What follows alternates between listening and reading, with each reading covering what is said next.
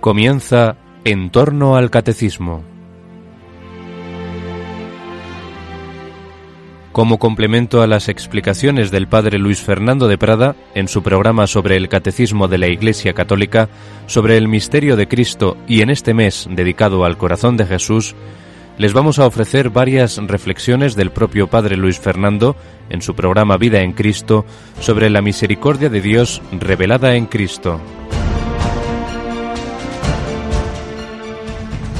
Hoy les ofrecemos la primera reflexión sobre la revelación del misterio del corazón de Cristo en el siglo XVII.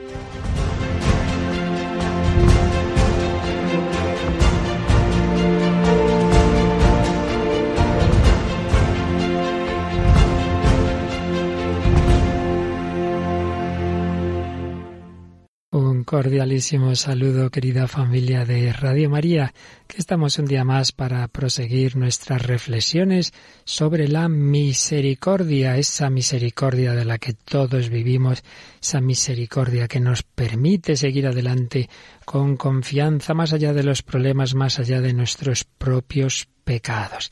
Llevamos ya varios programas dedicados a este tema y podríamos seguir eh, por los siglos de los siglos eternamente, como eterna es la misericordia de Dios. No puede ser, tenemos que ir haciendo resumen. Recordemos que empezábamos pues tomando las claves desde el magisterio reciente del Papa Francisco, de Juan Pablo II, del Papa Benedicto XVI, sobre la misericordia de Dios, particularmente esa gran encíclica, la única encíclica dedicada es profeso por el magisterio de la Iglesia a la misericordia de Dios, que es la que nos regaló San Juan Pablo II, Dives in Misericordia. Y desde ahí hemos ido viendo los fundamentos, los fundamentos teológicos de toda esta gran corriente de fe y de espiritualidad. Claro, ante todo, los fundamentos de la revelación están en la Sagrada Escritura. Vimos Antiguo, Nuevo Testamento, diversos aspectos de, de esa enseñanza y actuación de Jesús de que aparece en el Nuevo Testamento, cómo eso debe influir en nuestra vida. Y estamos eh, los últimos programas en una etapa ya más de cómo esto se ha ido desarrollando en la historia, como la tradición de la Iglesia, como los santos padres, como los, santos en realidad de todas las épocas han ido profundizando en esos fundamentos de la revelación, en esa manifestación de Dios como amor y misericordia y la consecuencia de confiar en el amor misericordioso de Dios y también la consecuencia de anda, haz tú lo mismo. Si Dios te trata así, si Dios te ama así, si Dios te perdona así, debes tú hacerlo con los demás. Por ello esa consecuencia de la caridad fraterna y de las obras de misericordia. Bueno, en realidad todos los santos han vivido estas dimensiones, esa confianza en la misericordia de Dios y esas actitudes de caridad con los demás. Pero bueno, hemos seleccionado en días pasados pues algunos santos de cada época hasta llegábamos hasta el siglo XVI. Pero podemos decir que ya a partir del siglo siguiente como que se acentúa en la providencia de Dios la insistencia en este aspecto tan central de la revelación, en esa revelación de Dios como misericordia. Podemos decir que a partir, sobre todo, en fin, aquí sería difícil establecer eh, fechas muy concretas, pero bueno, sobre todo de ese siglo XVII en que ya se van extendiendo diversas, primero, ideas teológicas equivocadas que ahora mencionaremos sobre Dios, luego ya después, pues todo lo que sería la filosofía de la ilustración, eh, de un Dios lejano, del deísmo, en fin, según se va extendiendo la mentalidad moderna que poco, en el mal sentido de la palabra, que poco a poco va separando a la sociedad de Jesucristo, de Dios, la respuesta del Señor es insistir precisamente y más en su misericordia. Frente a la miseria del hombre que se separa de Dios, la respuesta del Señor es la misericordia. Y es lo que vamos a comenzar a exponer a partir de este programa de hoy, de esta reflexión de hoy como esa misericordia de Dios, que como hemos visto está desde siempre presente en la revelación, en los fundamentos de la misma, en la escritura, en la tradición y en todos los santos, pero especialísimamente, insisto, desde ese siglo XVII, eh, como que el Señor nos la va a querer meter por los ojos, por los oídos, insistir en ella por nuestra mayor necesidad de la misma. Pues es lo que vamos a intentar comenzar a ver hoy. Primero, ¿Por qué este hombre eh, moderno y contemporáneo eh, necesita más de la misericordia y necesita que se le hable más de ella? Bueno, pues precisamente porque la misericordia es ese corazón que se vuelca en la miseria y un hombre que cada vez se aleja más de Dios, pues sí, le irá mucho mejor materialmente, mucho progreso en estos siglos, eh, científico, técnico, pero en cambio humanamente el alejamiento de Dios nos ha ido también haciendo más pobres humanamente. Ese alejamiento que se ha ido produciendo en, en la cristiandad, en lo que fue la civilización cristiana en diversas etapas. Primero Cristo sí, la Iglesia no. Pues todas las rupturas eh, con la fe en la Iglesia, particularmente la ruptura eh, protestante, luterana, Cristo sí, Iglesia no. Luego Dios sí, Cristo no, sí se creía en Dios, pero ya no se creía en un, en un Dios hecho carne, en la encarnación, en que Jesucristo fuera el Hijo de Dios. Ya después del siguiente paso, no, no, ni siquiera se cree en Dios. Dios ha muerto, Dios nunca existió. Lo que pasa es que ya el siguiente paso sería la naturaleza sí, el hombre no, porque ya si no se cree en Dios, ¿qué es el hombre? El hombre que es un animal evolucionado por casualidad, entonces acabamos valorando más, y lo estamos viendo todos los días, a los animales que al propio hombre. El hombre ha muerto, dirá la posmodernidad.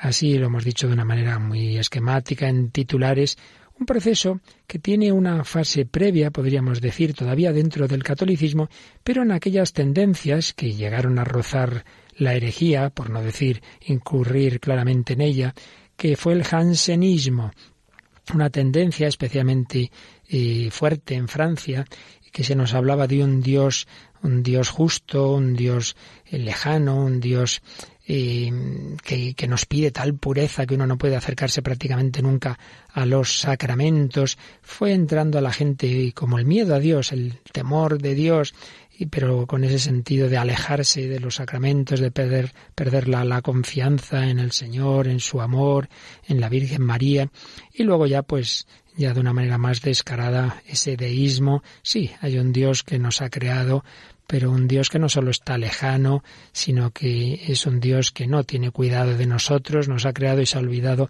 de nosotros, y llegando, pues claro, a rechazar por supuesto que Dios se haya hecho carne, rechazando la encarnación, rechazando la redención.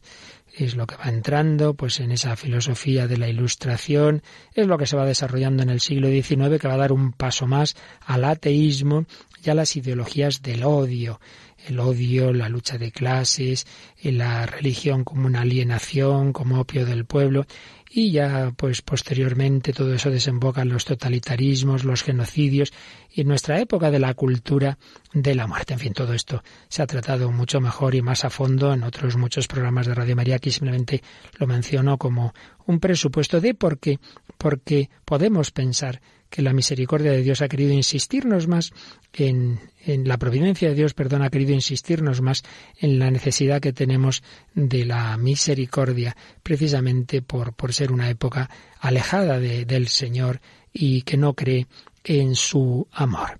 Podríamos desde, esa, desde ese siglo XVI, XVII, primero lo digo de una manera abuela pluma, a vista de pájaro rápidamente qué etapas podemos y qué aspectos podemos aquí señalar y luego bueno lo que podamos pues detallaremos un poquito algunos de estos aspectos tendríamos que hablar de un gran doctor del amor de Dios, que fue San Francisco de Sales, que va a enseñarnos esa confianza en el amor del Señor, la, humanidad de Cristo, el amor a esa humanidad de Cristo y a su pasión. Nos va a hablar del corazón de Jesús. Tiene un tratado del amor de Dios. En ese tratado tiene textos como este. El amor divino, sentado sobre el corazón del Salvador como sobre trono real, contempla por la herida de su costado abierto a todos los corazones de los hijos de los hombres, porque este corazón, rey de todos los corazones, tiene sus ojos siempre sobre corazones. San Francisco de Sales. Pues bien, San Francisco de Sales funda las salesas y las salesas van a tener un papel clave en la siguiente etapa fundamental para esa eh, providencia de Dios, para esa historia en la que se nos va a insistir en la misericordia de Dios. Me refiero a la gran corriente de espiritualidad y devoción al corazón de Jesús, que como hemos expuesto en otros programas, es una devoción que en su núcleo, igual que la misericordia, es tan antigua como, como la revelación, no faltaría más. Ese Dios de corazón amante y ese corazón de Cristo abierto en la cruz, pero que va a tomar unas formas eh, modernas eh, para estos siglos, sobre todo a partir de las revelaciones del Señor a una salesa, a Santa Margarita María de Alaco, que por eso en la exposición que vamos a comenzar a hacer hoy sobre cómo en la época moderna y contemporánea se acentúa eh, la insistencia en esa misericordia de Dios, una primera etapa eh, que tendríamos que ver es esta devoción al corazón de Jesús. Hablaremos de Santa Margarita, hablaremos de San Claudio de la Colombier, su director espiritual, y cómo después todo esto se va a ir desarrollando, se va a ir extendiendo en la historia de la Iglesia a través de esas órdenes religiosas a las que pertenecían Santa Margarita María, la Visitación y San Claudio, la Compañía de Jesús, Padre Hoyos, muchísimas congregaciones religiosas centradas en el corazón de Jesús. Se van a ir fundando posteriormente, siglo XIX, siglo XX, pues unas 200 eh, o más congregaciones religiosas.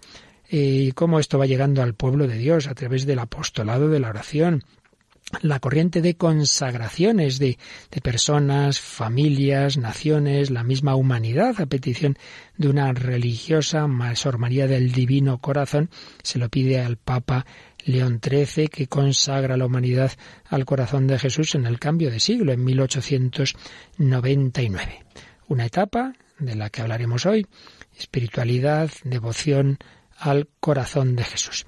Otro aspecto con el que el Señor va a hablarnos de ese su amor, de esa su misericordia, de esa su cercanía, pues es a través de la Virgen María.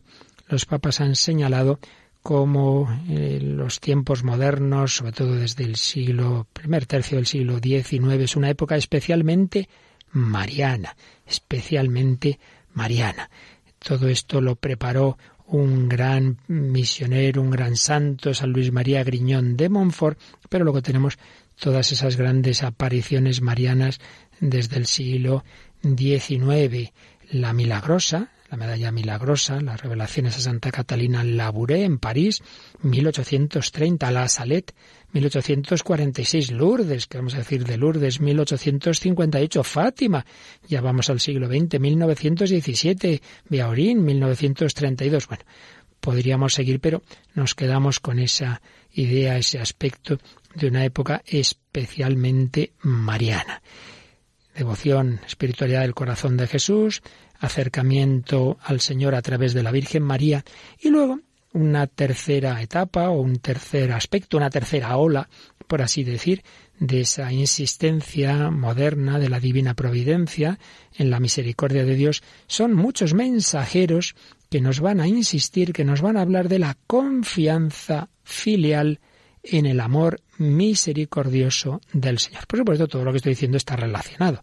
Esta confianza filial en el amor misericordioso, por medio siempre de la Virgen María, pues naturalmente tiene mucho que ver con todo lo anterior, con la Virgen, con el corazón de Jesús, pero bueno, son aspectos, son matices. ¿Quién es la gran doctora de esta confianza filial en el amor misericordioso? Pues otra monja de clausura. Santa Margarita María era una visitandina Ahora hablamos de una carmelita descalza, Santa Teresita del Niño Jesús, Santa Teresa de Lisieux, doctora de la Iglesia, con 24 años muere, doctorcita de la Iglesia. Hablaremos de Santa Teresita. Pero hay otros mensajeros del amor misericordioso menos conocidos, Sor Benigna Consolata, Sor Josefa Menéndez, un llamamiento al amor, Sor María Teresa de Sandé, una salesa francesa, que va a influir mucho eh, a través del, del padre Dominico Arintero, que iba traduciendo y publicando con seudónimos los escritos, las, los mensajes que esta, que esta religiosa tenía, los iba publicando en España y va a influir en muchos santos de, del siglo XX español, el padre Rubio, el obispo Manuel González, eh, la Madre Esperanza, San José María Escribá, en fin, una, una insistencia de, confiar en el amor misericordioso, particularmente hablaremos de la Madre Esperanza de Jesús. Y luego, como todos creo que conocemos muy bien en Radio María, pues una grandísima mensajera de la misericordia de Dios, un siguiente paso, una siguiente ola, ya estamos en el siglo XX, Santa Faustina Kowalska. Y naturalmente Santa Faustina Kowalska, su nombre va siempre unido al de Carol Wojtyła, Juan Pablo II, San Juan Pablo II. Y entonces acabaríamos donde empezábamos todos estos programas, en los últimos papas, como el magisterio de la Iglesia, como los últimos papas van a insistir tanto en esa misericordia de Dios. Por ello, todo lo que acabamos de decir es pues que en estos últimos siglos en que la humanidad esa Europa que había llegado a ser cristiana, cómo se ha ido separando y cada vez más y más y más de la fe en Cristo, en la Iglesia, en perdiendo esa confianza en el amor de Dios. La respuesta del Señor ha sido precisamente insistir más en su amor. Es como ese padre que va a la puerta a llamar al hijo pródigo, el buen pastor que va a buscar a la oveja perdida, que no se resigna a perder a sus hijos y que insiste, pero hombre, que yo os quiero, que yo os perdono, volved, volver a casa, como nos ama el Señor.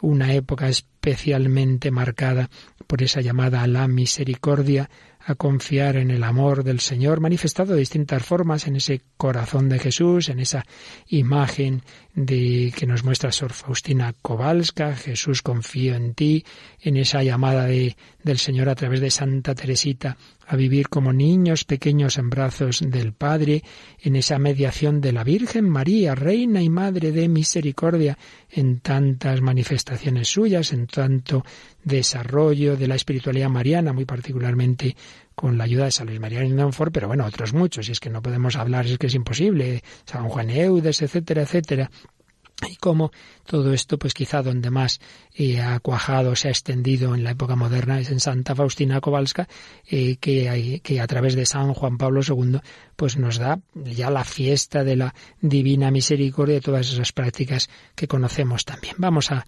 quedarnos un momento agradeciendo al Señor que Él responde así, que Él siempre responde con amor nosotros nos apartamos y el Señor nos ama como Cristo. Cristo fue rechazado desde el principio, no, no, no hubo sitio para él en Belén. Herodes lo quería matar, tantas veces lo intentaron en su vida pública. El Señor lo sabía, pero subió a la cruz, no se echó atrás, nos amó hasta el extremo, hasta dejarse abrir el corazón tras pasar el costado con la lanza. Bueno, pues ese amor que nos tuvo nos lo sigue teniendo.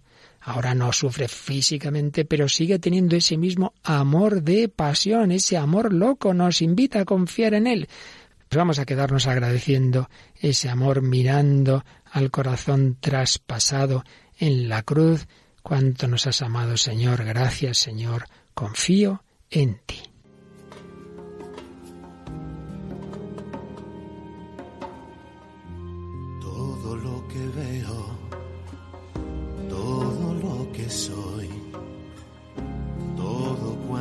Canto y siento, todo te lo doy, todo cuanto tengo y creo, todo cuanto soy capaz de amar, todo es puro don. Cada nuevo sueño, cada día, cada olor, cada mirada y cada voz, cada atardecer, cada sonrisa, cada abrazo y cada brisa, todo es puro don. mi pobre amor, mi pobre amor, yo te lo doy, tómalo, que aunque anda herido este maltrecho corazón, vive.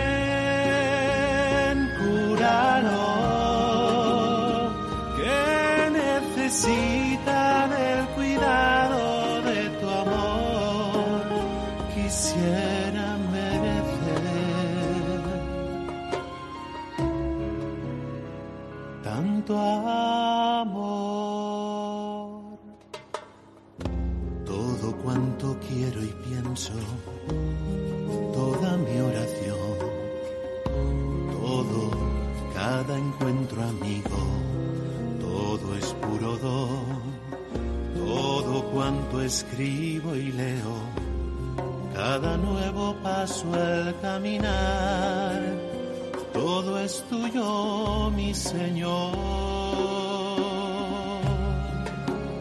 mi pobre amor.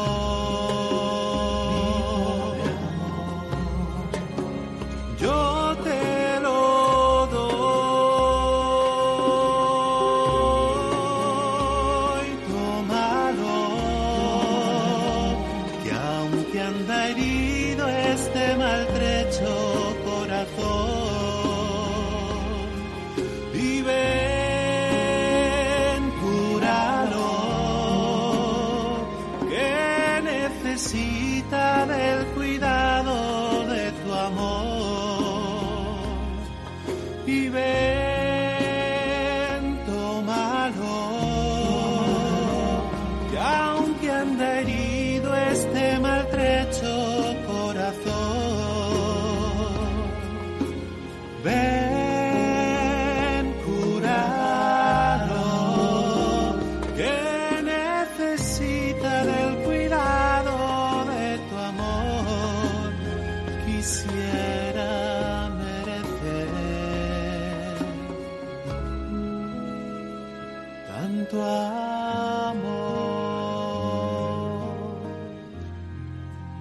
corazón, nuestro corazón necesita de los cuidados de tu amor. Está herido, está maltrecho.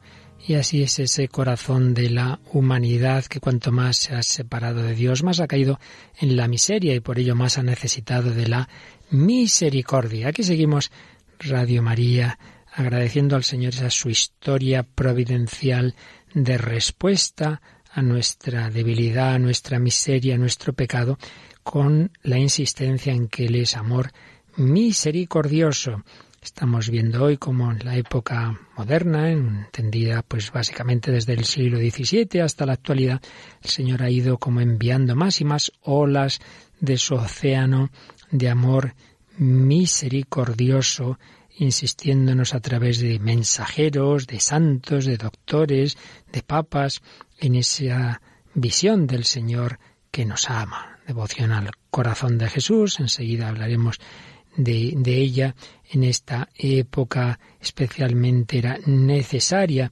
San Juan Pablo II, cuando eh, canonizó a, a, San, a San Claudio de la Colombiera, el confesor de Santa Margarita María, eh, se, señaló que para esta época, esta época eh, en la que ya se iba a difundir la mentalidad deísta del Dios lejano, impersonal, al que no afecta la vida del hombre, esta época en que se iba a negar la encarnación y redención de Cristo, para esta época, decía el Papa, se ofrece una devoción centrada en la humanidad de Cristo, en su presencia, en su amor misericordioso y en su perdón. Una devoción que, por otro lado, también señaló San Juan Pablo II en otra ocasión, fue respuesta al rigorismo jansenista, que había acabado por desconocer la infinita misericordia de Dios. Esa tendencia que os decía especialmente extendida en Francia, de un Dios lejano, de un Dios que es justo y no es misericordioso, que no puede uno acercarse a Él, que no puede uno eh, recibir los sacramentos, vamos, como no tenga la pureza de, de la Virgen María o poco menos. Seguida hablamos de esa espiritualidad, de esa devoción al corazón de Jesús como una de las etapas clave para acercarnos a la misericordia divina. Pero antes decimos dos palabras sobre esa manifestación también del Señor a través de la Virgen María, como la misericordia de Dios ha hecho carne en, a través de María, el Verbo se ha hecho carne con la colaboración de María, y María es instrumento de la misericordia, reina y madre de misericordia eh, San Maximiliano María Colbe va a llegar a decir que es como la, la, la, encarnación en una persona humana de la misericordia de Dios, la Inmaculada. Sería en una persona humana, no la persona divina de, del Hijo de Dios hecho hombre, sino en una persona humana, en María, dice, le ha confiado a ella el orden de la misericordia. Pero os decía que hay un gran santo que va a influir mucho en la espiritualidad mariana, del que han bebido pues muchos otros santos y muchas corrientes, entre otros San Juan Pablo II bebió de él, que es San Luis María Griñón de Montfort, un santo sacerdote, misionero francés, humilde, eh, quiso vivir pobrísimo, podía haber sido un hombre triunfador en lo humano, pues no, fue siempre perseguido. Humanamente, digamos, su vida fue de, de, cruz en cruz, de fracaso en fracaso, y sin embargo fue el grano de trigo que dio mucho fruto. Vivió entre 1673 y 1716 y misionó misiones populares, especialmente en dos regiones de Francia, la Vendée y la Bretaña, que realmente se, todavía se nota esa, esa su evangelización y se notó sobre todo cuando llegó la Revolución Francesa y con sus aires anticristianos, precisamente esas dos regiones se opusieron y fueron las que más mantuvieron la fe el culto católico en tanto en cuanto se lo permitieron porque hubo un auténtico genocidio en, una de ellas en la Vendée que bueno, pues en, recientemente se están publicando diversas obras sobre aquello. Pero a lo que vamos. San Luis María Griñón de Montfort pues va a insistir mucho frente al jansenismo de entonces, frente a ese rigorismo, va a insistir en ese amor de Dios hecho carne en Jesucristo y en el papel de la Virgen María. Bástenos con este texto del Tratado de la Verdadera Devoción. María debe resplandecer más que nunca en misericordia, en poder y en gracia en estos últimos tiempos. En misericordia, para reducir y acoger amorosamente a los pecadores y extraviados, en poder contra los enemigos de Dios, y debe resplandecer en gracia, para animar y sostener a los soldados valientes y fieles servidores de Jesucristo. Y en su obra va a decir que así como por María comenzó la salvación del mundo, puesto que por ella el Verbo se hizo carne también, por medio de ella llegará el triunfo final de Jesucristo, llegará el reino de Cristo. San Luis María Griñón de Montfort, el santo de la consagración a María, el totus tus, ahí lo bebió el joven Carol Wittigua, se leyó esa obra y le marcó, y de ahí vino su lema totus tus. Naturalmente, desde siempre, pues ha habido infinidad de advocaciones marianas donde se muestra esa misericordia del Señor a través de María, Madre de Misericordia. Bueno, si vamos a los relatos de las apariciones de la Virgen en Guadalupe, México, es de una ternura, es una cosa impresionante. No estoy yo aquí que soy tu madre, no estás por ventura en mi regazo, ¿qué es eso que te aflige? le dice la Virgen a Juanito, a Juan Diego, a San Juan Diego, el indiecito al que se le apareció. Pero voy a mencionar porque lo conocemos menos en España y un servidor pues pudo estar allí eh, con Radio María en Lituania en una reunión que tuvimos de eh, las Radio Marías de Europa en Lituania, en Vilna, en esa capital de Lituania, hay una advocación a la Virgen María Nuestra Señora de Ostra Brahma, Ostra Brahma, que significa eh, bueno, tiene, se puede traducir de, de, varias formas, pero en, en, cualquier caso hace alusión a, a la misericordia. Es la, la madre de, misericordia, aunque mm, en Ostrabama directamente es la puerta de la aurora. Es una imagen de las, más, de las imágenes más veneradas en Europa Oriental, en Lituania naturalmente, en Polonia, además eh, Vilna una, en épocas estuvo en Polonia, son esas fronteras de esas regiones que muchas veces se han corrido, lituanos, polacos y bielorrusos veneran muchísimo esta imagen dicen que es el, segundo santuario con más peregrinaciones para los mismos polacos después de Czestochowa, naturalmente. Pues bien, a principios del siglo XVI, Vilna pues se amuralla, se construye un recinto amurallado, cuando era capital del Gran Ducado de Lituania, ese recinto tenía nueve puertas y en una de ellas, la puerta sureste denominada Puerta de la Aurora, se puso una imagen de la Virgen para que protegiera la ciudad. Bueno, pues realmente es impresionante en la historia de Vilna la de prodigios que han ocurrido. ¿Cuántas veces ha sido atacada, quemados los edificios, y todas las puertas? Bueno, todo se caía, pero la imagen siempre quedaba intacta, incendios, de todo. Nadie se explica cómo, al final siempre quedaba esa imagen. Y entonces, bueno, cada vez fue creciendo más la devoción de lituanos, de, de polacos hacia esta imagen de la Virgen María, a la que se ve como Madre de Misericordia. Incluso llegó a haber un caso en la capillita donde está, donde servidor estuvo rezando eh, en ese encuentro que tuvimos, como os digo, de, la Radio Marías de Europa, pues una capilla pequeñita, entonces quedaba muchísima gente a rezar, y en 1896 estaba allí el sacristán, y se le acercó un hombre ruso, aparentemente con mucha devoción, que le pidió encender dos grandes cirios y que los mantuviera encendidos toda la noche, porque tenía que pedir por una intención importante. Entonces aquí están tenía orden de que si pasaba eso y quedaban cirios encendidos por la noche había que quedarse ahí. Bueno, le dieron una, una limosna especial, bueno, se quedó, pero cuando estaba de noche solo el sacristán empezó a oír una voz que no sabía de dónde venía. Apaga, apaga esas velas. Se asustó, no veía a nadie, las apagó, esperando a que amaneciera para ver qué pasaba. Cuando amanece abre los cirios y se encuentra que a la mitad había dinamita. Todo estaba calculado para que estallasen a la hora de la misa. Fue un atentado que hubiera sido tremendo. Bueno, pues se evitó porque el Señor avisó a este sacristán, apaga, apaga esas velas.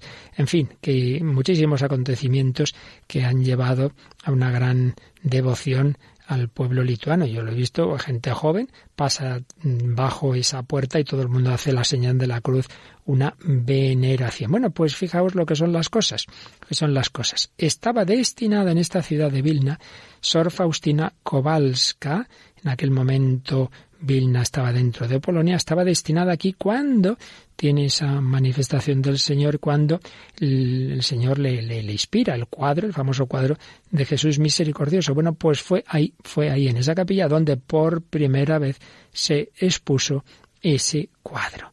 El Beato Padre Sopocco, confesor de Sor Faustina Kowalska, eh, dijo lo siguiente. Con seguridad, todo viene de Jesús misericordiosísimo. Pero toda la gracia que obtenemos viene a nosotros a través de María. La evidencia de esto son los numerosos lugares de milagros donde por intercesión de la Santísima Virgen María la gente encuentra la curación de enfermedades, el consuelo en la tristeza, la esperanza en la desesperación. No fue una coincidencia, sigue diciendo el padre Sopocco, no fue una coincidencia que el cuadro con la imagen del Salvador misericordioso adorado y alabado en el mundo entero, fuera expuesto por primera vez a los pies de Nuestra Señora de Ostrabrama, el 28 de abril de 1935, como si de alguna manera lo aprobase y recomendase.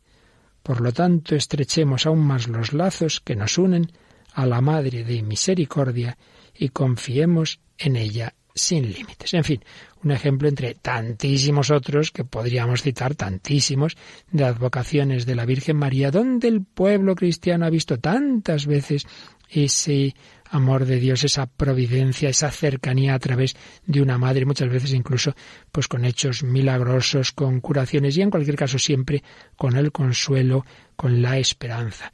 Claro, y luego, pues antes mencionábamos esa época especialmente mariana se va a incrementar mucho, mucho, mucho con las revelaciones. Naturalmente hablamos de las aprobadas por la Iglesia porque hay muchas cosas que a saber, pero aquellos casos en que la Iglesia discernió que ciertamente era una actuación del Señor y concretamente de la Virgen María. Bueno, la medalla milagrosa, las revelaciones en la Guitebac, Santa Catalina Larapuré, hija de la Caridad, en París en 1830, esa ciudad convulsa que había sufrido ya tanto y más iba a sufrir años después mm, momentos de revolución, de, de muertes. Pues en 1830 esa manifestación de la Virgen a esta hija de la caridad, esa medalla milagrosa que se ha repartido a millones y millones y millones. Oh María sin pecado concebida, rogad por nosotros que recurrimos a vos.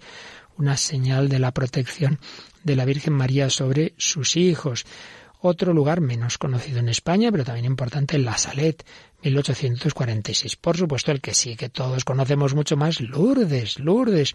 Qué lugar de, de comunicación de la misericordia de Dios, de curaciones del cuerpo, pero sobre todo del alma.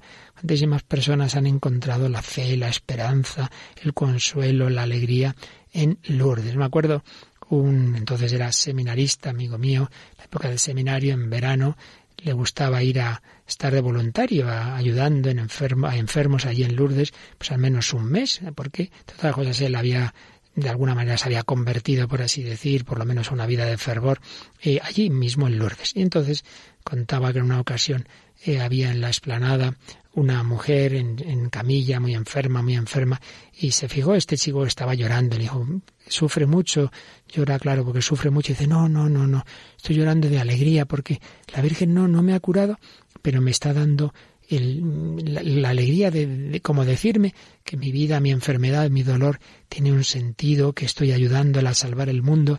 Estoy muy feliz, estoy muy feliz porque la Virgen María me está dando mucha esperanza. Pues casos como este, pues a millones sin ninguna duda. Lourdes, Dios nos da ese toque de su amor, de su consuelo a través de María, consuelo de los afligidos, Lourdes. Bueno, pero de nuestros vecinos franceses nos vamos a nuestros vecinos portugueses, Fátima, 1917, el corazón de María.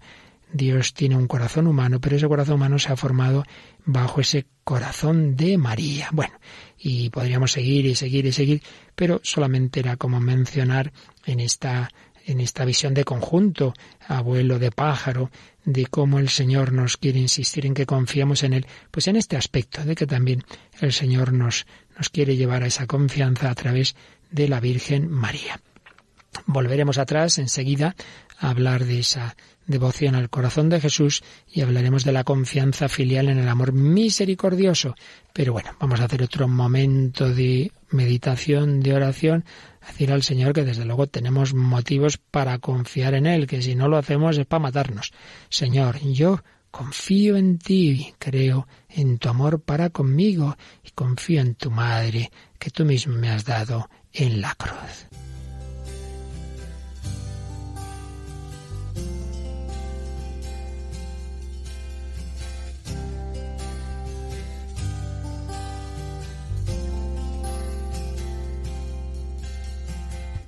Sagrado corazón de Jesús, yo creo en ti.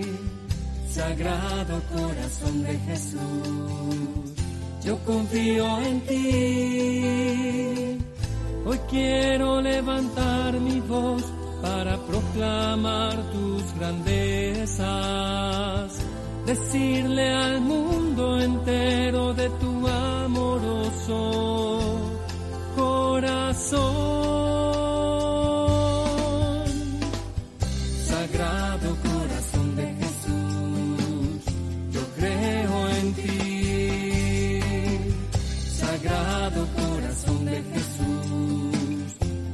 confío en ti. Son vivas y eternas tus promesas en la tribulación. Tu sagrado es refugio seguro.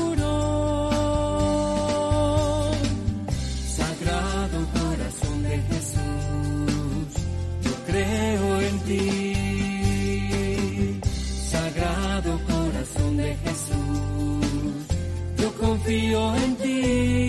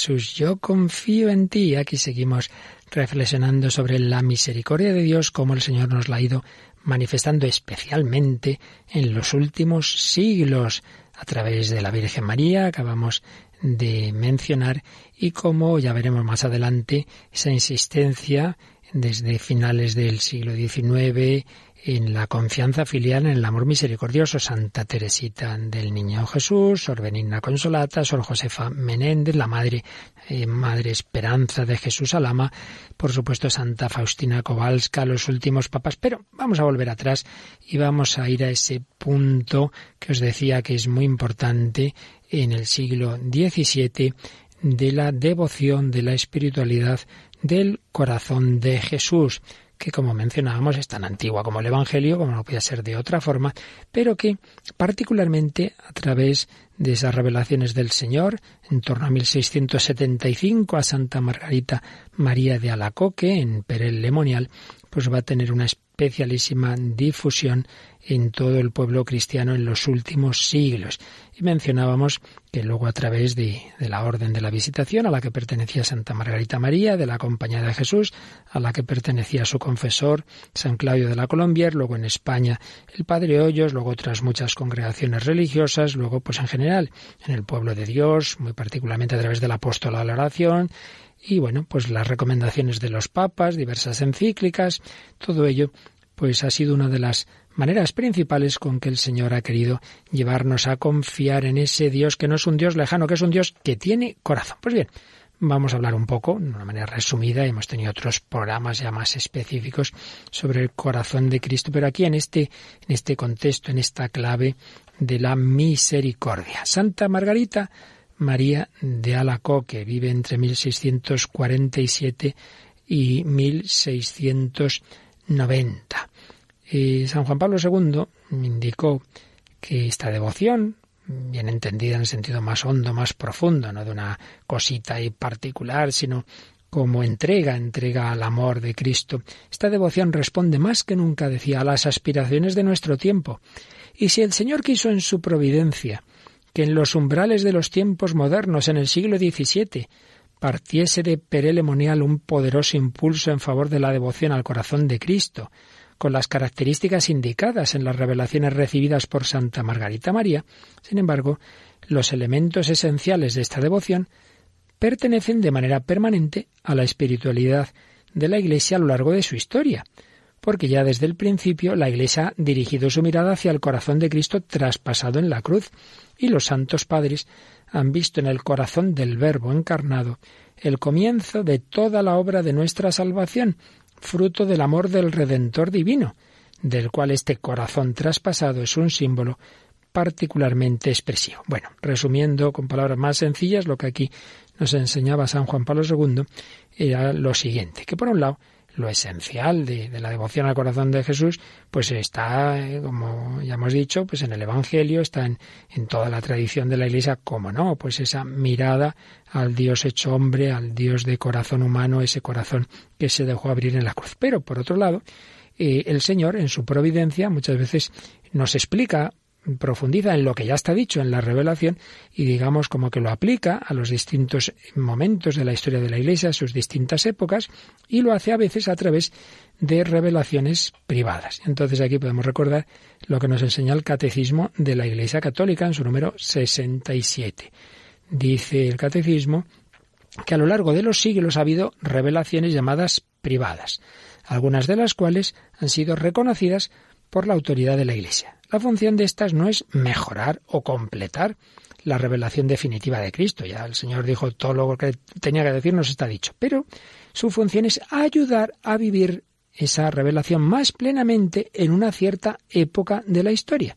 No es que se diga algo que no se supiera antes, no se sabía, pero el Señor en su providencia nos da ayudas para vivir más plenamente lo que ya estaba al menos implícito en la revelación. Y por eso sigue diciendo este número 67 del Catecismo, que guiado por el magisterio de la Iglesia, el sentir de los fieles, el sensus fidelium, sabe discernir y acoger lo que en estas revelaciones constituye una llamada auténtica de Cristo o de sus santos a la Iglesia. Pues bien, esto desde luego es lo que pasó con estas revelaciones del corazón de Jesús a Santa Margarita María, que la Iglesia las discernió y desde luego los eh, siglos posteriores no solo las aprobó, sino más que recomendó encíclicas de los papas, a veces citando, el Señor le dijo a Santa Margarita María algo asombroso, porque sí, la Iglesia vio que desde luego ahí estaba el Espíritu del Señor, el Espíritu Santo. Y por otro lado, que, no es que, como digo, no, no es que aparecieran cosas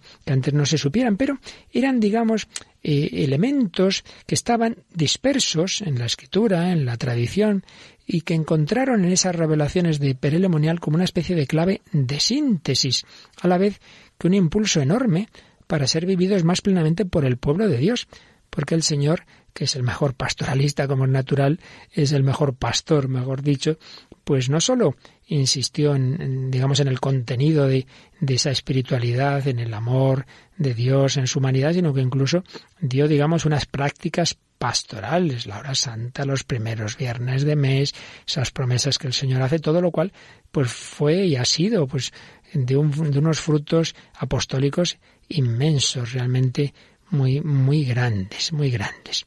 Y el Señor pidió la fiesta litúrgica de su corazón, como en siglos anteriores pidió la fiesta del Corpus Christi. Pasó algo parecido. A través de una mística, el Señor pide que haya una fiesta dedicada a, a venerar la Eucaristía, al Corpus Christi, esa, eh, esa petición se eleva a la jerarquía de la Iglesia y el, Papa de aquel siglo XIII, pues aprueba, en efecto, la fiesta del Corpus Christi. Bueno, pues algo así pasó con la devoción al corazón de Jesús. El Señor pide que haya una fiesta, tardó mucho en aprobarse al menos para toda la Iglesia, pero al final entra y hoy día tiene el rango máximo, solemnidad. Bueno, pues algo así ha pasado también ya en nuestra época con la fiesta de la Divina Misericordia, que el Señor pide a través de otra alma mística, en este caso Santa Faustina Kowalska, y es San Juan Pablo II quien por fin aprueba esa fiesta, como sabemos, en el segundo domingo de Pascua. Pues bien, Vamos a fijarnos un poquito, hoy ya no nos dará tiempo a mucho, ya seguiremos en otra reflexión un poquito en cómo aparecen en esas revelaciones tan recomendadas, tan aprobadas, como digo, por el magisterio de la Iglesia, en esas revelaciones del Señor a Santa Margarita María, cómo aparecen esos aspectos, esos matices de lo que aquí estamos hablando, de ese amor misericordioso, de cómo el Señor manifestó en esa Francia en la que estaba tan presente el jansenismo, esa idea del Dios justiciero y que, y que parece que no tiene misericordia, pues el Señor contraataca y dice, ¿cómo que no? Voy a mostraros lo que os quiero, voy a mostraros mi corazón. Pues lo hace a través de quien menos uno se podía imaginar. Como siempre pasa, el Señor escoge, pues no a un teólogo muy importante, una persona muy destacada, muy un gran orador, un hombre muy famoso, no. Escoge una monjita de, de un convento de clausura mm, menospreciada por muchos y que un 27 de diciembre, día de San Juan Evangelista, de 1673 estaba haciendo oración ante el Santísimo expuesto en la capilla y cuenta Estando yo delante del Santísimo Sacramento me encontré toda penetrada por su divina presencia. El Señor me hizo reposar por muy largo tiempo sobre su pecho divino, en el cual me descubrió todas las maravillas de su amor y los secretos inexplicables de su corazón sagrado. ¡Hala! No está mal, ya nos gustaría. El Señor me hizo reposar por muy largo tiempo sobre su pecho divino y ahí me descubrió todas las maravillas de su amor, que distinto de ese Dios lejano. Y me dijo, mi divino corazón está tan apasionado de amor a los hombres, en particular hacia ti. El Señor nos ama a cada uno en particular, va por la oveja perdida. Está tan apasionado de amor a los hombres, en particular hacia ti, que no pudiendo contener en él las llamas de su ardiente caridad, es menester que las derrame valiéndose de ti, y se manifieste a ellos, a los hombres, para enriquecerlos con los preciosos dones que te estoy descubriendo, los cuales contienen las gracias santificantes y saludables necesarias para separarlos del abismo de perdición. Señor B, hombre que se están separando de Dios, que van a la perdición, que el demonio se los roba, pues quiere darles esos dones de su amor y te he elegido a ti como un abismo de indignidad y de ignorancia, a fin de que se vea que todo es obra mía precisamente escoge un instrumento pobre para que nadie piense que es esta una gran teóloga que se lo ha inventado. No, no. Una pobre eh, monjita de la época que, que, que todo viene del Señor. Y luego, continúa Margarita, me pidió el corazón, el cual yo le suplicaba lo tomara, y lo cual hizo, poniéndome entonces en el suyo adorable, como que llevó el corazón de Margarita al del Señor, desde el cual me lo hizo ver como un pequeño átomo que se consumía en el horno encendido del suyo, de donde lo sacó como llama encendida en forma de corazón, poniéndolo a continuación en el lugar donde, de donde lo había tomado, diciéndome al mismo tiempo, He ahí, mi bien amada, una preciosa prenda de mi amor, que encierra en tu costado una chispa de sus más vivas llamas, para que te sirva de corazón y te consumas hasta el último instante y cuyo ardor no se extinguirá ni enfriará. De tal forma te marcaré con la sangre de mi cruz, que te reportará más humillaciones que consuelos. Y como prueba de que la gracia que te acabo de conceder no es nada imaginario, aunque he cerrado la llaga de tu costado, te quedará para siempre su dolor. Y si hasta el presente solo has tomado el nombre de esclava mía, ahora te doy el de discípula muy amada de mi sagrado corazón. Así que fue una experiencia mística como de meter el corazón de Margarita en el corazón de Jesús y devolvérselo, pues claro, bien inflamado de amor y con ese fuego y a la vez ese dolor, signo de, de que el amor de Cristo es un amor crucificado, un amor que nos da a participar también de su cruz. Desde esa primera revelación, Santa Margarita María sufriría todos los primeros viernes de mes una reproducción de la misteriosa llaga del costado hasta su muerte. Eran momentos particularmente elegidos por el Señor para manifestarle lo que quería de ella y para descubrir los secretos de su amable corazón. Así empiezan estas revelaciones del corazón de Jesús, Santa Margarita María, pero nos quedan las principales revelaciones. Bueno, pues ya lo tendremos que dejar para otro día porque ya se nos ha ido yendo el tiempo nos quedamos aquí hablando de Santa Margarita María y en ese contexto que hemos dicho, de cómo el Señor en los últimos siglos pues nos insiste más y más de una forma y de otra, a través de su corazón, a través de su madre, a través de ese cuadro de Jesús misericordioso, a través de Santa Teresita que nos invita a confiar en su amor. Bueno, de una forma o de otra, la llamada siempre es la misma. Fiaros de mí, que yo busco vuestro bien, que yo estoy deseando perdonaros, abrazaros, venid a mí, mira, mira, mira este corazón, fíate de mí. Pues vamos a pedírselo al Señor para terminar nuestra reflexión de hoy en, oración,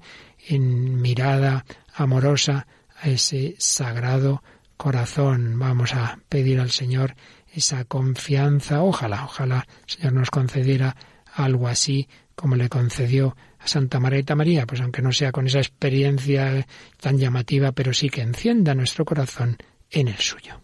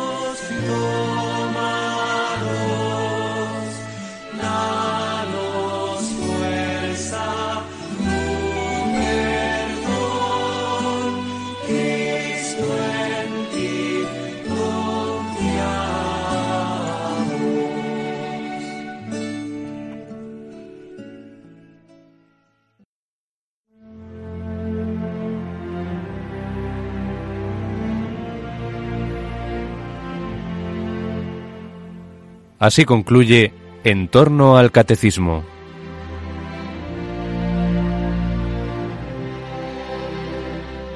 Como complemento a las explicaciones del padre Luis Fernando de Prada en su programa sobre el Catecismo de la Iglesia Católica, sobre el misterio de Cristo y en este mes dedicado al corazón de Jesús, les iremos ofreciendo varias reflexiones del propio Padre Luis Fernando en su programa Vida en Cristo sobre la misericordia de Dios revelada en Cristo.